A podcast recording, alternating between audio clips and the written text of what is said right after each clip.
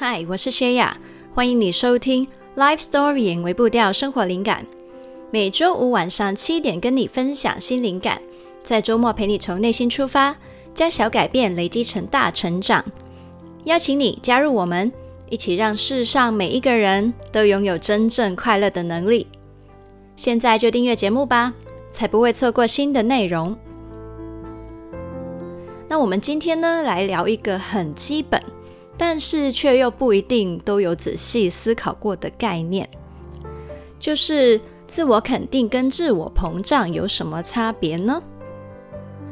那在进入主题之前呢，现在先邀请你先花一点时间陪陪自己，听听看自己的想法。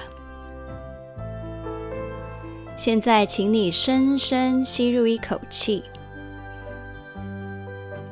然后慢慢呼出。请你在脑海里面想一个你觉得他充满自信的人，然后再想一个你觉得他是自我膨胀的人。你觉得他们是一样的吗？还是不一样的呢？你觉得他们有哪些特质给了你这样的感觉呢？十、九。八、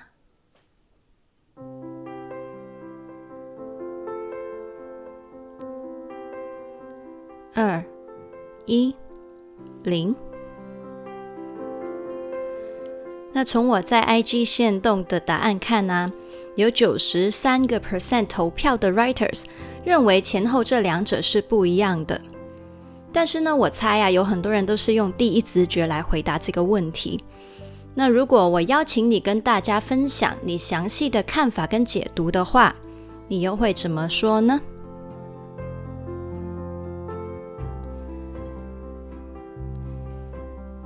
现在，请你再次深深吸入一口气，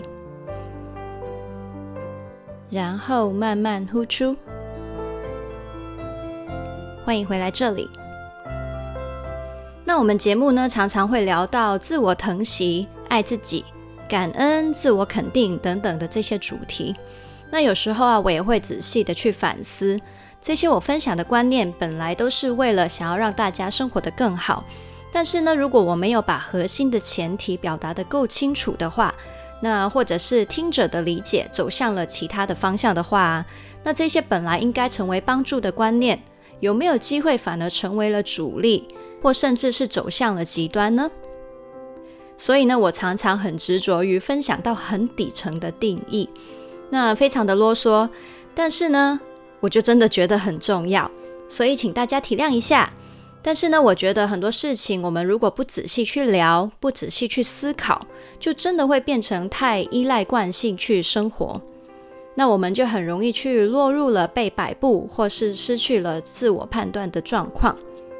所以呢，我并不希望你完全认同我所分享的东西，但是很希望呢，你会因此而被鼓励，更深入的去思考跟感受这些看似已经早有答案的东西，但是你可能其实从来没有好好的回答过自己。那今天的主题呢，也是这样子的一回事，我们去探讨他们的本质：自我肯定跟自我膨胀。好，那想要先问你哦。你觉得自我肯定跟自我膨胀这两个东西之间的关系是怎样的呢？那有的人会觉得自我肯定跟自我膨胀是因果关系。如果有太多的自我肯定的话，就有可能会走向自我膨胀。但是呢，我其实觉得自我膨胀并不是自我肯定的结果。而是这两者本身的本质是不一样的，甚至是相反的。我相信，如果你的出发点是对的话，就不会有所谓的自我肯定的太多而造成自我膨胀的结果。那有些人呢，因为担心自己会变得很自大，或者是过于自信，就不再有进步的动力，所以呢，就不允许自己去欣赏自己。也不愿意去接住或是相信别人的称赞。那我不认同过多的自我肯定会造成自大这个想法，不诚实面对自己的本相，其实才是自大的根本成因。那我认为啊，想要走在自信的正轨上面，最关键的事情是确保你对自己所有的好坏都是诚实以对的。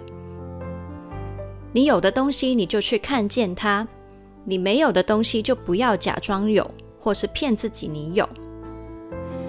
不管是好的坏的，都诚实以对的时候，才是真正自信的表现。自信的人知道，看见他们可以改善的地方，是无损他的价值的。他会相信自己不完美，但仍然是完整的人。那说到自我肯定跟自我膨胀这个话题，我想要跟你聊聊最近 Netflix 上面两出讨论度非常高的作品。你可能已经猜到了。一出叫做《Tinder 大诈骗》，另一出叫做《创造安娜》（Inventing Anna）。那两出呢，其实都分别是在讲，呃，一个出身普通的人啊，他怎么样用假身份去进行诈骗，过上一些奢华有权势的生活，去获得他们想要的东西。那不知道你们看过了没有？那今天我会提及他们呢，当做例子。但是呢，也不会有剧透暴雷，所以呢，没有看过的也可以安心的去听我们接下来的分享。好，那我先分别简单介绍一下这两个故事。那在 Tinder 上面诈骗的那个人叫做 Simon Leviev，那他骗呢大家说他是一个富二代，他会先花很多的钱去跟受骗的对象相处，建立关系。那在相处的过程里面呢，他的花费也是毫不手软，所以呢，所有受骗者都会深信他是一个真真正正非常有财力的人。但是呢，其实啊，他那些很奢华的生活花费，还有去请受骗对象吃喝玩乐的钱呢，其实都是他从其他的对象那里骗来的。那从影片里面你就会知道，他其实呢，打造了不止一个假身份。当其中一个身份被揭穿了，不能再用的时候呢，他就会再打造另外一个富二代的身份来重施故技。他可能换一个地方，换一批受骗的对象，来闪躲后果，东山再起。至于创造安娜的主角呢，本名叫做 Anna Sorokin，那他创造了一个叫做 Anna Delvey 的身份。他是用富二代名媛的姿态呢，打入了上流人脉圈。其实这个故事呢是根据真人真事改编的，所以呢，Anna Delvey 这个人，他是真的把一些大家公认为最聪明、最有影响力、最具权威的人士，甚至是一些银行的贷款单位骗得团团转，让他们竟然会不顾后果，仿佛失去理智的。为他背书，还有承担信任风险。那其实他骗大家的名目呢，是他想要成立一个推动艺术发展的基金会。所以呢，他宣称啊，他为了成立这个基金会啊，他需要聚集一群有影响力的人，还有一笔资金。所以他去培养人脉，还有申请贷款的行动呢，全部都在这个计划下面显得非常合理了。那 Simon 跟 Anna 的共通点就是，他们两个都会把他们的假身份演得非常逼真。不管是从 IG 里面经营出来的形象，还是他们本人散发出来的气质、谈吐、行头，甚至是品味啊，全部都演得毫无破绽。那毕竟呢，我真的对于人的心理状态非常的好奇哦，所以呢，我在看这两出的时候啊，都会去想象还有比较。到底他们背后的动机还有世界观是怎样的？那当我真的很仔细去分析、去想的时候呢，我觉得啊，表面上他们看起来有很多的共通点，但是他们背后的心理状态却是不一样的。那当然，我不认识他们本人嘛，再加上影视作品会为了戏剧效果去着重不同面向的表达。所以呢，这些的结论也是我从这两个作品看出来的角度做出来的。那所以，我也不知道是不是真的符合他们本人的状况。但在我看来呢 Simon 他是为了要享受那些奢华的生活、尊荣感还有眼光，而把诈骗当作达成这些目的的手段。而 Anna 在剧里面，她表面上跟 Simon 是一样，想要获得这些属于上流人士的生活享受。但如果你仔细的去观察她在戏里面的一些情绪反应，还有抉择的话，就会知道，比起这些表面上物质上的追求，其实 Anna 的内心有一股更强烈的内心动力。所以说呢，我觉得她跟 Simon 是不一样的。为什么我这样觉得呢？那你如果就是去看这出剧啊，你会觉得啊，一开始还以为他跟其他诈骗犯一样，呃，用用一个很大的计划去骗取一些东西。他说想要创立一个基金会，只是他用来敛财跟骗取人脉的手段。但是呢，你真的仔细去了解这个人的话，你会发现呢、每当他被揭穿，他付不出一些花费。或者是他说的大计其实是一个谎言的时候，他就会变得非常的歇斯底里，情绪崩溃。他那个反应呢，并不像是他为了要辩解他的谎言而激动哦，更像是他连自己也无法承受，还有承认这一些的真相。其实为什么我会这样想呢？是因为我会想说，哎，逻辑上来理解的话，如果他要方便他以后容易混得下去。他就不会为了要成名而选择接受那个记者的采访跟报道。他大可以跟 Simon 一样，每当被揭穿一个身份，那就换个身份啊，那他就很方便可以避开一些责任，然后继续行骗。但是呢，你会发现他从头到尾都只是用 Anna Delvey 这个假身份。假身份呢是 Simon 的工具，是一些用完即弃的东西。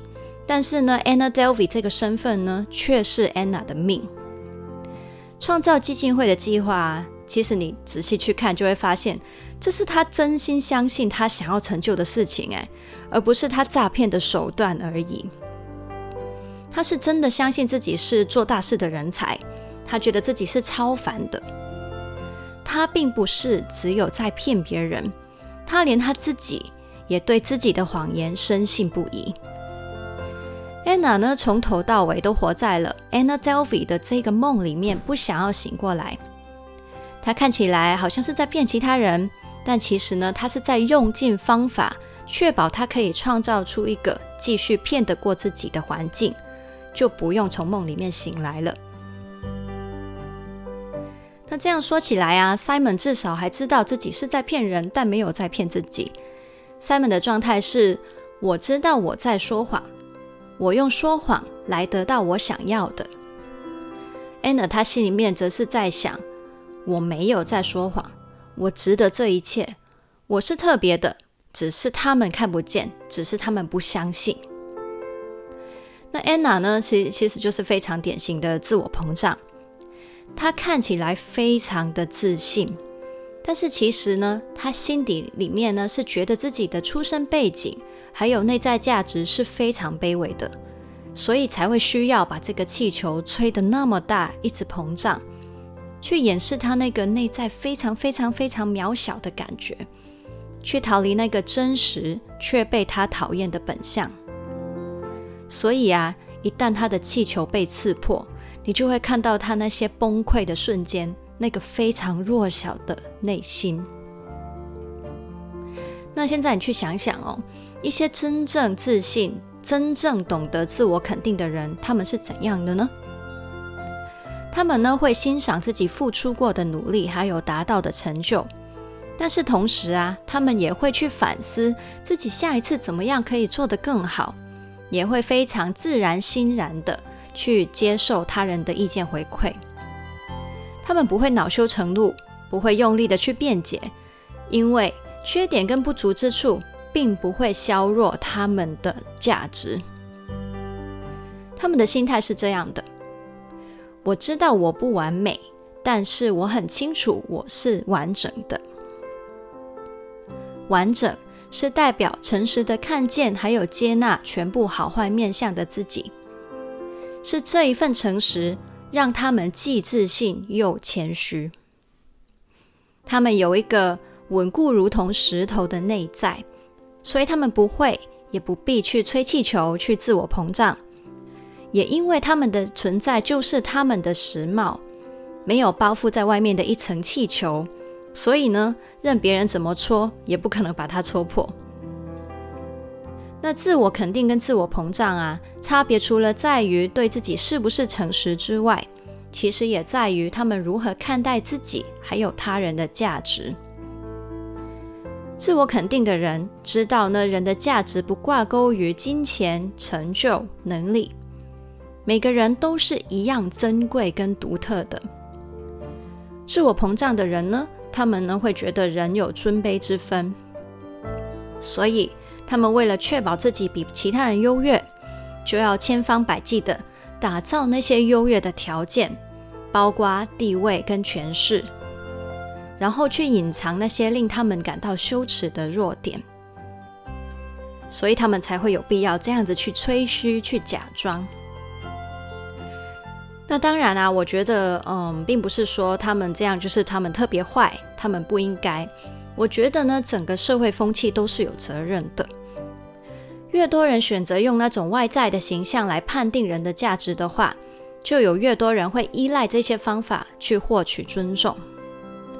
结果呢，就变成大家一起去演一出彼此欺骗也骗自己的戏。如果我们试着不以条件去看待自己还有其他人的话，也许呢，就可以开始单纯的相信，人的价值不需要任何的证明。也没有尊卑之分。那当我在线动去收集大家对这个题目的看法的时候啊，那有一位 writer，他叫 Irene Hui，他分享说，他认为每个人内心的空间都是有限的。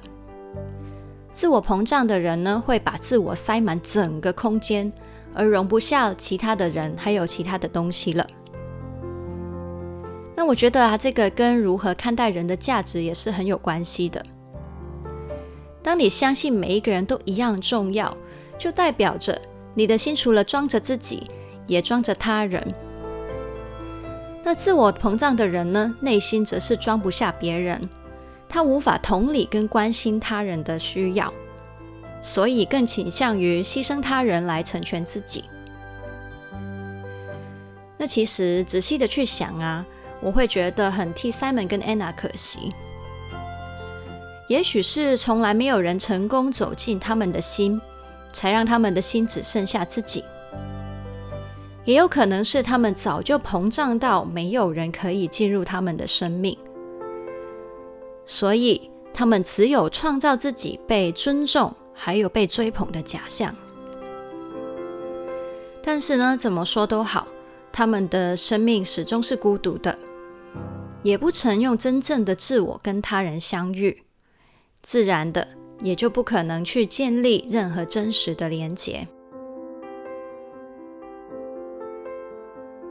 好，那今天呢，拉里拉扎的讲了很多，我用一点小小的心得感想来做一些总结好了。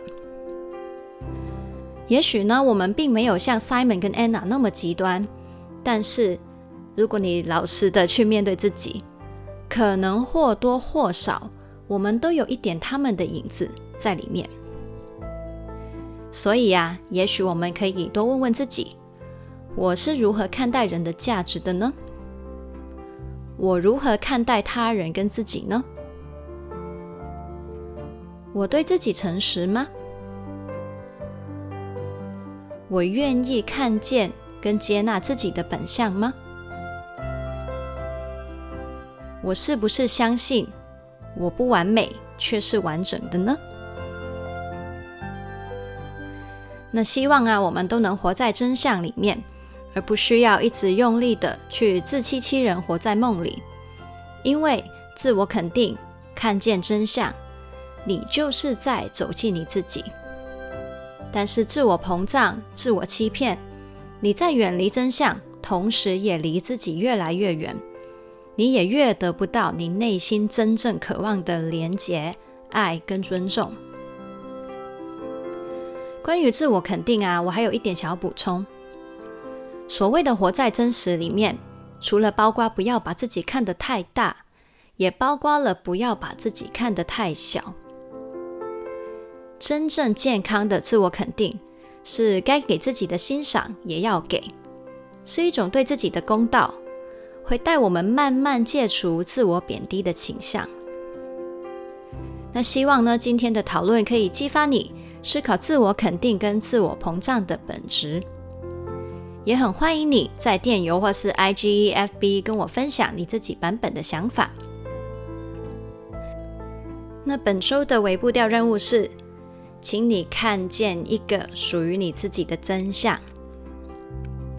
好，那这一篇的文字稿是放在 lifestorying 点 co 斜线自我肯定与自我膨胀。那如果你觉得这一篇的内容对其他人会有帮助的话，请你把这一集内容分享给他，一起让世上每一个人拥有真正快乐的能力。那记得呢，要订阅我们的节目，打新评分还有留言，可以让更多人看到这个节目。还有邀请你订阅灵感电子周报，我每个礼拜天呢都会发一封电邮给你，跟你分享一些生活体会。那我们在那里呢会有比较深入跟走心的交流哦，所以很期待你的订阅。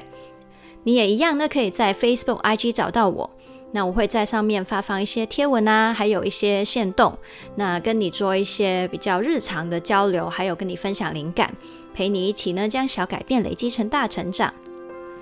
如果你想要支持我，持续跟你分享灵感的话，你也可以赞助我，或者是去考虑呃我们的一些收费项目。